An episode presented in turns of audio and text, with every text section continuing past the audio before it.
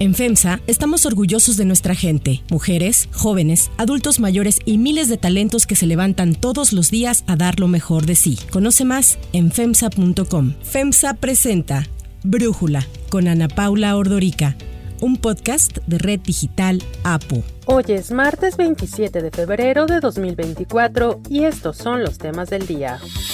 López Obrador se lanza contra YouTube y vuelve a exhibir carta de la periodista del New York Times. Xochitl Galvez arrancará campaña en Fresnillo, Zacatecas, ciudad con mayor percepción de inseguridad. Iberdrola cierra la venta de sus 13 plantas al gobierno de México. Joe Biden y Donald Trump visitarán la frontera con México esta semana. Los dos irán a Texas el jueves. Pero antes, Ana Paula Ordorica nos presenta el tema de profundidad. Esta es la segunda parte de la entrevista que hice al doctor Manuel Perló, especialista en temas hídricos, académico del Instituto de Investigaciones Sociales de la UNAM. Las pipas veo que han sido utilizadas como una solución. ¿Lo son realmente, doctor? Pues para nada, no, no, no. Las pipas definitivamente son un sistema pensado o debería de usarse para situaciones de emergencia. Lo que pasa es que ya vienen utilizándose en una situación de emergencia que vive la ciudad desde hace muchos años, porque hay gente a la que no se le ha podido garantizar el acceso al agua y además hay un número creciente de sectores de vecindarios, colonias de clase media y clase más acomodada que también tienen que depender del sistema de pipas. No, no es eficiente para nada, Ana Paula. Para empezar, ocupan una parte importante de nuestras vialidades, entorpeciendo el tráfico, pero bueno, dejemos eso de lado. Muchas veces son pipas que provienen de lugares dudosos, es decir, que no están debidamente registradas con agua que quién sabe cómo se obtuvo, probablemente de algún lugar donde se pagó una mordida para que surtieran a esa pipa o de plano en algunos casos de pozos que se han clausurado hace tiempo porque la calidad del agua no es adecuada o porque ya ahí no se puede extraer el líquido por los problemas de hundimiento y las ponen a trabajar pues a ciertas horas para llenarlas y esas las distribuyen en muchos lugares. Hay que decir que hay un número de pipas que sí están registradas y debidamente controladas, pero no sabemos muchas de las que vemos circulando por la ciudad qué tipo de agua están distribuyendo, dónde la obtuvieron, si realmente la están distribuyendo como se supone en algunos casos de manera gratuita, como dice eh, la autoridad que debe de hacerse, o si la están vendiendo a un precio, digamos, fijado y no por la ley de la oferta y la demanda que hace que en algunos lugares las pipas de 10 mil litros pues estén costando hasta 3 mil y 4 mil pesos. Testimonios de usuarios afectados. Pues ya tenemos cuatro meses y no es que hasta el año, la verdad, no nos cae nada de agua y pues pagamos 200 pesos por cada mil litros de agua que nos vienen a vender las pipas. Entonces, definitivamente no es en términos del funcionamiento de la ciudad, en términos de la salud de sus habitantes y de sus bolsillos, porque el agua de pipa es muy cara ya cuando se divide entre los litros, el costo del litro o del metro cúbico no es un sistema adecuado, pero yo entiendo que ante la falta de agua, muchos habitantes de la ciudad, muchos negocios, estamos hablando de restaurantes, hoteles, industrias, acudan a este tipo de sistema de distribución para resolver sus problemas. Pero definitivamente, entre mayor número de pipas que veamos nosotros en la ciudad circulando, y ya estamos viendo incluso hasta unas pipas con capacidad de 40 mil litros. Yo hace poco estaba circulando en una eh, lateral del periférico y vi un monstruo así que parecía como un transatlántico. Era una pipa de agua con capacidad de 40 mil litros. Es realmente una cantidad impresionante. Entonces, no, esa no es la solución definitivamente. Tenemos que buscar resolver estos grandes problemas estructurales que padece el sistema y no echarle la culpa a la naturaleza. Decir, bueno, pues es que llovió menos, es que eh, las lluvias no llegaron, que es una respuesta realmente, a mí me parece, pues para salir del paso, pero que no responde a los graves problemas que enfrenta desde el punto de vista estructural de su funcionamiento el sistema de agua y drenaje de la ciudad y yo diría de todo el país. Doctor, y en el caso de esto que ha dicho el presidente de sacar agua de zonas cercanas, por ejemplo, al AIFA, allá en Hidalgo,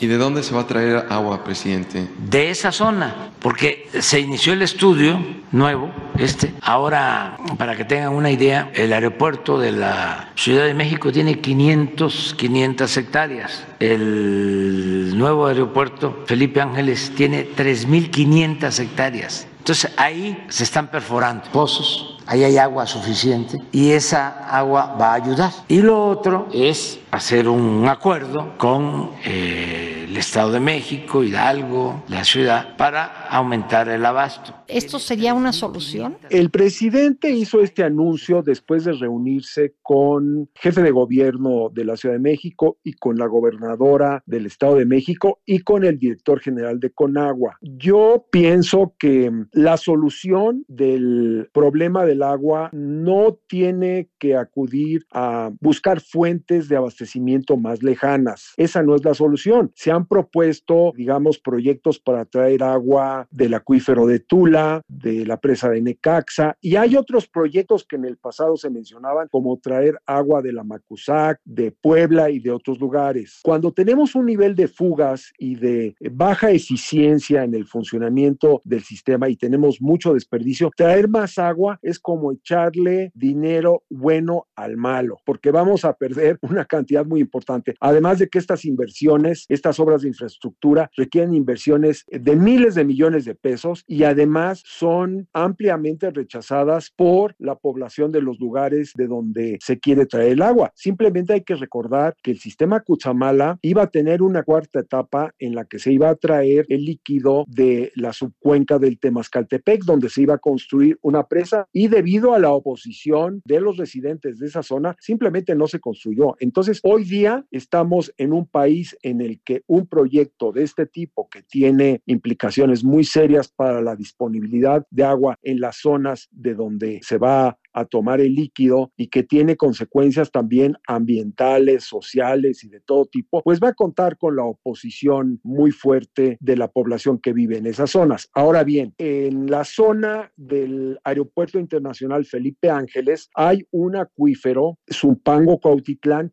que ya está sobreexplotado. Eso por lo menos es lo que dicen los estudios que se han hecho sobre este acuífero, porque los distintos acuíferos se analizan por parte de los hidrogeólogos, los expertos en el conocimiento de estos depósitos de agua subterráneos y se ve cuál es la cantidad y calidad del agua que tienen. Yo lo que tengo entendido es que este acuífero Cuautitlán Zumpango es un acuífero que ya está sobreexplotado. Evidentemente que si se perforan más pozos, se va a obtener más agua. Pero, ¿cuáles van a ser las consecuencias? Va a haber hundimientos, como los que se presentan en otros de los acuíferos de los que se extrae agua. Tiene calidad suficiente este líquido como para abastecer al consumo doméstico. ¿Cuál va a ser el costo de estos pozos? Se va a producir el efecto popote, que es extraer un nuevo pozo y quitarle el agua a otros usuarios que la utilizan para abastecer a la población que vive en esa zona, que es una población muy importante que se encuentra tanto en el estado de México como en el estado de Hidalgo y que hoy día utiliza ese acuífero para abastecerse de agua. Entonces, yo creo que no es la solución más adecuada, pero además, por si esto fuera poco, estamos hablando de unos 500 litros por segundo. Esto no resuelve el problema otra vez. No, no es una solución que garantice que ya resolvimos la situación. El otro proyecto que mencionó el presidente de la República fue traer agua del acuífero de Tula. Ese está fuera del Valle de México y es un acuífero que se formó, y esto es muy interesante, de manera artificial por la salida de las aguas negras a raíz de la construcción del desagüe general del Valle que construyó el gobierno de Porfirio Díaz y que inauguró en el año 1900 y ahí con la salida de las aguas fuera del valle se fue infiltrando y formando un acuífero.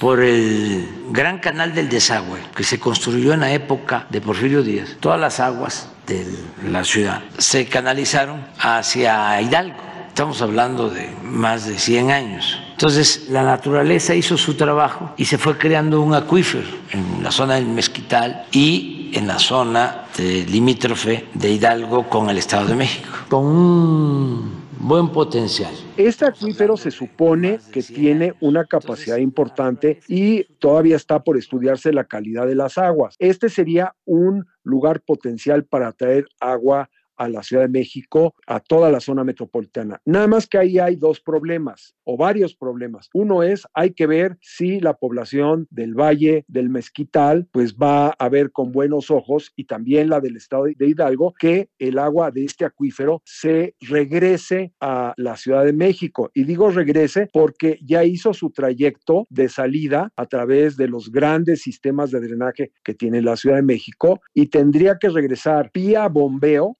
que la zona del Mezquital está como unos 200 o 250 metros por abajo del nivel de la Ciudad de México. Tendría que regresar vía bombeo a la Ciudad de México, evidentemente con un costo importante, porque cuando se tiene que bombear el agua, pues eso supone un gasto en energía eléctrica muy importante. Entonces, ese proyecto que todavía ni siquiera se, se, inició, pues está en estudio, ¿verdad? Y ahí tendría que establecerse un acuerdo, un convenio con el gobierno del estado de Hidalgo para ver cómo se va a aprovechar el mismo. Pero en este momento esa no es una opción. O sea, tardaríamos todavía pues algunos años suponiendo que se aprobara y que hubiera los recursos económicos para hacerlo, tardaríamos algunos años para que estuviera operativo. O sea que, doctor, pues como dirían coloquialmente, estamos amolados, va a llegar este día de y no habrá forma de estar listos para enfrentar esta crisis del agua?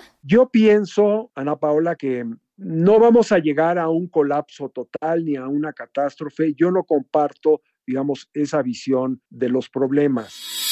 Habla Rafael Carmona, coordinador general del Sistema de Aguas de la Ciudad de México. Lo que se ha decidido es para conservar la situación actual que tenemos, no empeorar. Nosotros seguimos, además de esas decisiones que se han tomado en el sistema Cutzamala, nosotros seguimos trabajando muy intensamente en tener a punto todos los pozos que nos permiten producir agua dentro de la ciudad, en el sistema Lerma. Lo trabajamos junto con el gobierno del Estado de México, junto con la Comisión Nacional del Agua. Yo pienso pienso que en México ha habido gobiernos, ingenieros, especialistas que han logrado resolver graves problemas de agua, tanto por falta de agua como por exceso. Y hemos creado una infraestructura realmente impresionante. La propia Ciudad de México tiene una infraestructura que no tiene ninguna otra ciudad del mundo. Entonces, sí hemos logrado eh, tener resultados importantes, si no, esta ciudad no tendría los 22 millones de habitantes que tiene, porque finalmente la mayor parte de los habitantes de este valle pues tienen agua y tienen también un sistema para evitar inundaciones. Entonces, este sistema que se ha construido a lo largo de muchas décadas, nos muestra que sí existen soluciones, además de que en el mundo se han hecho unos avances extraordinarios en materia de desalinización, que bueno, nosotros no tenemos, no estamos cerca del mar, pero en tratamiento de aguas residuales sí se ha hecho en materia de potabilización, de conducción de agua, de captación de agua de lluvia, de tecnologías que hoy nos permiten evitar los despilfarros y los usos ineficientes que se dan tanto en los hogares, pero también en la industria y en los usos públicos. Entonces, yo creo que no hay que ser pesimistas y hay que tener claro que sí podemos resolver los problemas, pero se necesitan tomar decisiones y decisiones que involucran financiamiento, que involucran reorganización de los organismos, que involucran que la gente tal vez tenga que pagar más por el agua. Tenemos un sistema aquí en la Ciudad de México totalmente incapaz de reunir recursos vía el pago de derecho de agua como para mantener incluso funcionando el sistema. Lo que se gasta y lo que se recupera realmente hay una diferencia importante. Estaba yo leyendo que el organismo de agua y saneamiento de la ciudad de Monterrey capta tantos recursos por el pago de los derechos de agua como el sistema de aguas de la Ciudad de México. O sea, la Ciudad de Monterrey recupera vía el pago de derechos de agua, lo mismo que la Ciudad de México. Esto nos habla que estamos muy atrasados todavía en la recuperación de los enormes gastos que requiere el sistema, que evidentemente podrían reducirse. No, no, no se trata de, de decir, bueno, pues vamos a pagar absolutamente todo. No, hay que hacer economías, hay que hacer ajustes, por ejemplo, en el organismo de agua de la Ciudad de México, del Estado de México, hacerlos más eficientes, menos pesados en términos burocráticos. Hay una enorme burocracia, hay que decirlo. Yo sé que no es popular, pero son organismos operadores del agua con muchísima gente que a veces no sabemos lo que está haciendo o en qué está trabajando, pero que sí está cobrando, ¿verdad? Entonces, habría que hacer un ajuste en estos organismos y no tenerle miedo a los temas sindicales, pactar con los sindicatos y decirles, bueno, oye, tenemos que hacer organismos más eficientes, más ágiles y pues no, no, no necesitamos tanta gente, quizá hay que darles un retiro adelantado o ver de qué manera se pueden aligerar el funcionamiento de estos organismos. Entonces, son decisiones muy fuertes. Yo alguna vez eh, señalaba cuando me preguntaban cuál es la situación del eh, sistema de agua y drenaje de la Ciudad de México y decía que estábamos en terapia intensiva y seguimos en terapia intensiva y en todo este tiempo, porque esto lo dije ya hace varios años, como unos ocho años, Resulta que seguimos en terapia intensiva y no hemos querido aceptar que este enfermo requiere cirugía mayor. Mientras no se haga esa cirugía mayor, pues entonces vamos a seguir en terapia intensiva con los mismos problemas y el mismo cuadro que tiene una gente que está en terapia intensiva con montones de tubos sin poder separar y, con el temor de que pueda empeorarse, ¿verdad? Entonces, pues tenemos que armarnos realmente de valor, hacer un buen análisis, consultar a los expertos, ver las experiencias nacionales e internacionales exitosas y tomar las decisiones necesarias. Pues sí, si no, va a llegar el día en que abramos la llave y de plano no salga agua. Doctor Manuel Perló, muchísimas gracias por este análisis y esta plática para Brújula. Gracias a ustedes, Ana Paola, y esperemos que esto llegue a la gente y que pues se haga más conciencia del problema entre usuarios domésticos, usuarios industriales y que pensemos que las soluciones que tomemos el día de hoy van a beneficiar o a perjudicar si no se toman a las generaciones futuras, porque nos estamos acabando sus recursos en el mediano y largo plazo. Entonces, hagamos de este cambio también un acto de justicia intergeneracional con las generaciones que nos van a suceder. Antes de continuar, quiero pedirles que en la plataforma que nos escuchen, ya sea Spotify, Apple Podcast, la que sea su favorita, que por favor nos califiquen, de preferencia con cinco estrellas, y que también compartan el podcast y comenten lo que les gusta, lo que no, lo que sienten que le podemos mejorar. Ahí en Spotify hay la posibilidad de comentar. Todo esto es para que podamos seguir creciendo y ofreciendo el podcast para ustedes sin costo hay otras noticias para tomar en cuenta. 1. Filtración de datos. El presidente Andrés Manuel López Obrador se lanzó contra YouTube luego de que la plataforma eliminara el video de su mañanera donde difundió el número telefónico de la corresponsal de The New York Times y de que se negara a modificar el video para no ser eliminado. Y es que la plataforma bajó la mañanera del mandatario alegando que violaba sus políticas sobre acoso. López Obrador acusó censura y dijo que la medida era prepotente y autoritaria. Ya está, ¿cómo se llama la plataforma? YouTube me cepilló nos. Nos, sí. Sí, fue este parejo. Tengo información de que es que a lo mejor no lo saben los dueños de YouTube, pero aprovecho para pedirles que investiguen, porque parece que la empresa aquí, como sucedía con Twitter, estaba tomada por conservadores vinculados a un partido conservador. Durante el pasado fin de semana comenzó una campaña de represalias en la que usuarios de redes sociales filtraron números privados de políticos afines a la 4T y de la oposición, incluido el de uno de los hijos de López Obrador, además de los de las candidatas presidenciales. Claudia Sheinbaum denunció los mensajes de odio que recibió, aunque dijo a los opositores que los números que deberían preocuparles eran los de las encuestas. En tanto, Xochitl Galvez también confirmó que se había filtrado su número personal, aunque a diferencia de su rival, adelantó que no lo cambiaría, pues más allá de los mensajes de odio que ha recibido, dijo que eran más los de apoyo. Casi les diría que un 95% son mensajes positivos, sí ha habido amenazas fuertes, pero bueno, he decidido mantener este número telefónico. En el momento llevo 343 mensajes y como otras 18 mil mensajes de texto a través del mensaje directo. Pues esa es la consecuencia de que el presidente haya hecho pública la información. En la mañana me puse a contestar como unas 20 llamadas y la verdad sí es esperanzador lo que está pasando. Más que negativo, ha sido positivo. Pese a las críticas y sanciones que generó, López Obrador volvió a leer ayer la carta que envió la corresponsal del New York Times a la presidencia. Insistió en defender su actuar de la semana pasada al señalar que el teléfono de la comunicadora era institucional y público. Aún así, López Obrador sorprendió al reconocer que no hacía algo políticamente correcto. Yo les comento, a lo mejor no hago lo políticamente correcto, pero esto que hacemos nos ayuda, ellos nos ayudan a que se tome más conciencia en el pueblo.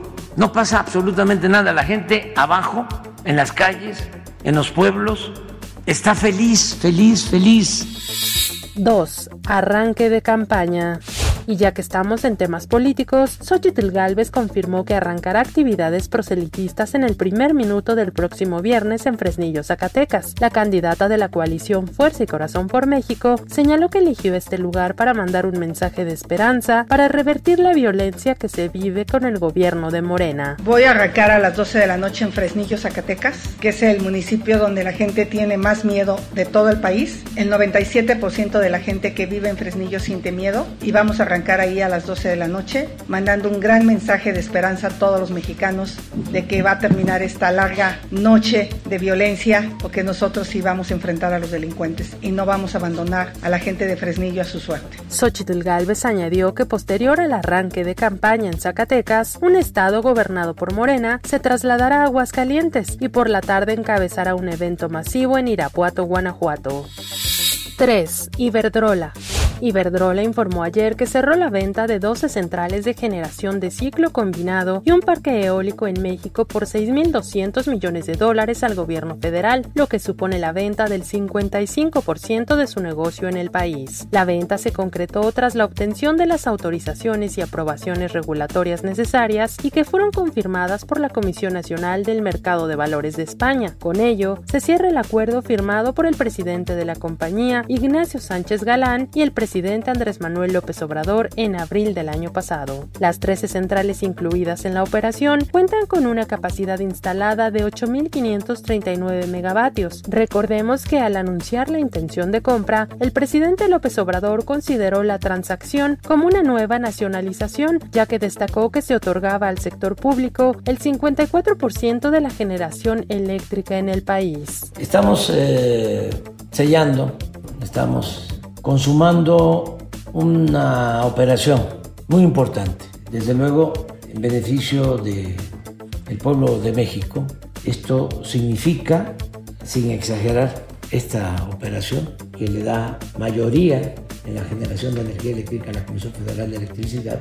Esto significa el rescate de la Comisión Federal de Electricidad y es una nueva nacionalización de la industria eléctrica. 4. Trump y Biden en la frontera.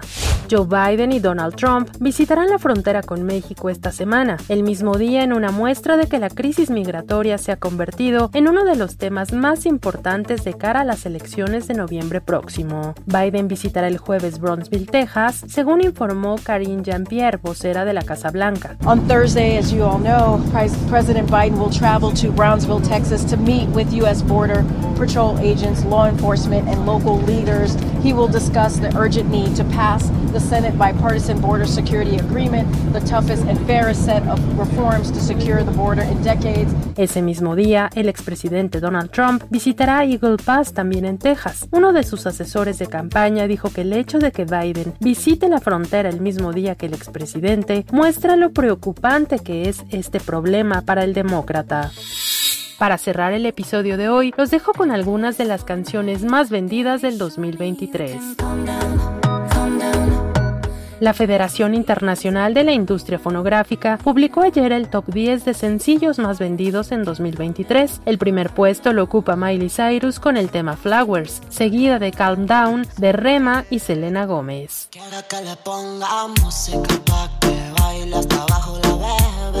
El cantante de corridos tumbados Peso Pluma entró al ranking con la canción La Bebé, aunque se posicionó en el sexto lugar. Esta es la primera vez que un artista mexicano ingresa en los 10 primeros puestos de los sencillos más vendidos. Die for You de Ariana Grande y The Weeknd también se encuentra en la lista. Esta es la tercera vez que el canadiense ubica una de sus canciones entre los cinco primeros lugares tras lograrlo con Blinding Lights y Save Your Tears.